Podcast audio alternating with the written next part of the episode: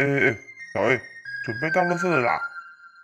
不是啦，这音乐是告诉你，爱丽丝来喽。各位爱丽丝的听众，大家好，我是神经内科林冠宏医师。疫情期间，我要提醒大家，勤洗手、戴口罩，避免不必要的外出，维持规律生活，让我们齐心抗疫。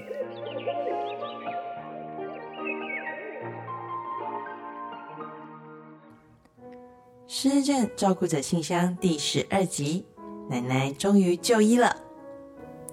Hello，各位听众，大家好，欢迎来到这一集的《爱丽丝来喽》，我是小 A。今天呢，我要跟大家分享我实际到个案家中辅导的案例。这次啊，很感谢失智症协会的秘书长帮我转介，让我有机会呢与协会合作。想透过这个节目跟秘书长说，长辈很顺利的获得照顾喽。失智症的长辈啊，是一个奶奶，她与先生在台湾独居。还记得刚到个案家里的时候呢，爷爷很直接的跟我说，他跟奶奶自己住，女儿在国外。我女儿啊，国中时有一天放学回家，就跟我说她想要去美国读书。于是啊，我认真的做了功课。后来选到了德州，就让太太跟女儿去美国生活了。太太在美国照顾两个小孩，我在台湾工作。后来她生病了，我就把她带从美国带回来了。怎么发现奶奶有状况的呢？她还住在美国的时候，有一天孩子回家都找不到妈妈，但是她的东西都还在家中。于是他们把整个家找了一遍，发现太太在衣橱里。问他为什么会躲在衣橱里面，也说不出所以然。所以呢，先生就发现这状况不太对了。从年轻啊，家里面上上下下都是由太太打理，他一直都是一个自我要求很高的人。让他跟孩子到美国生活，其实对他来说是一件非常有压力的事。但是为了小孩，还是过去了。爷爷说：“我知道他很辛苦。后来他生病了，我就把他带回来，开始看了身心科，才知道他有忧郁症。就这样开始治疗他的忧郁。大概四五年前，我带他回诊的时候，当时啊，是因为我太太突然间不太愿意出门，怎么跟他说他都不肯。他的医师就建议我们去看神经内科。”检查做完了，才知道原来他得了失智症。一开始做失智的治疗，他都还愿意出门看医生的时候啊，只是比较没有耐心，会一直赶着要回家，甚至于会一直去敲诊间的门，连医师都认识他了呢，就会先让他看。可是大概在两年多前，太太啊，她开始又不愿意出门了。那时候呢，我就请教了失智症协会。当时协会介绍了一间诊所，说这个诊所的医师能够看失智症，让我请医师到家里看我太太，继续在诊所里面拿我太太的药就可以了。我就照着协会的安排，也都看得好好的。但是大概两个月前，他开始不出房门了，整天睡觉，出来了呢就去开冰箱，看见什么都吃什么。吃完啊，就回房间继续睡。两个月以来都是一样的哦，我就很慌张啦，又打电话给了失智症协会，我想要知道怎么办。于是乎啊，秘书长就请我联系你呢。我第一次到这个个案家的时候，听到这些故事，我的第一个直觉就是觉得奶奶应该是跟服药有关系。一个人呐会一直睡觉，多半与药物是有关系的。或者是日夜光线的原因，所以我就去看了奶奶。她是真的在睡觉，房间啊不算明亮，但是有窗户，有阳光照进来。她睡得很沉，直觉可能是跟药物有关系，所以我就问了爷爷：“奶奶的药放在哪里呢？我可以看一下吗？”爷爷就把药拿出来。这里面包含了忧郁症的药有三种，失智症的药有一种。拿着药的我呢，一直就在思考，好像这些药都很合理，但又好像哪里不合理。就在这个时候啊，爷爷说话了：“我没有办法照医师写的时间给他吃，他醒来的时间都不一定，所以呀，他醒来我就会抓紧时间赶快给他吃。”噔噔，拨开云雾见青天啦！所以呀，奶奶没有固定吃这些药哦。我疑问的问着，爷爷说：“对啊，我没办法。我想，我好像知道奶奶为什么会一直睡觉的原因了。”接着呢，我又继续了解奶奶过往的一些就医的经验。在她还没有到诊所看诊，呃，应该是说还没有让医师到家里来看诊之前呢，他是在某一个大型的区域医院就医。这时候我听到了，就很兴奋。因为正好是我熟识的失智症共照中心的医院，这样我联系起来就方便了很多。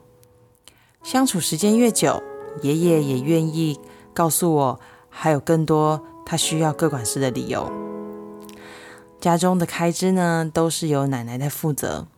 自从她生病了之后呢，没有人能动用她的户头。她有请教过银行。银行说，可能需要医院开立的诊断书，或者是身心障碍的证明，她才能去医院办理手续，才能动用那些户头。但是太太怎么样都已经无法出门，让她很头痛。也有请教过之前就医的医院，医院呢表示还是需要奶奶回诊才能够得到协助。这让年过七十的爷爷呢不知道该如何是好。整理出呢这个失智家庭所需要的协助，其实第一点就是要协助就医，第二个呢也就是要协助身心障碍的申请，第三个呢就是能够尽早让长照资源能够介入。大家要不要猜猜这个家庭优先需要的协助是什么呢？其实第一个需要处理的还是他就医的问题。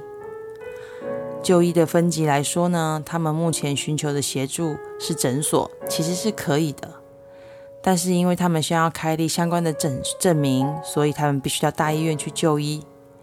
而到大医院就医呢，就必须配合医院的就医的流程，不论是检验呐，好，不管是做一些测验啊等等，都还是要病人到场的。也因为呢，这个个案其实很久没有到医院了，所以不管做什么。第一个前提还是要把病人带出去，而呢，我将这些病情的变化呢做了一个评估之后，联系了他两年前就医的医院的失政中心。其实失政中心的各管师对奶奶还有印象哦，这真是太好了。直接说明了目的呢，他们是非常乐意协助的。只是爷爷一直不相信自己有办法带奶奶出门，后来我就帮他做了一个计划。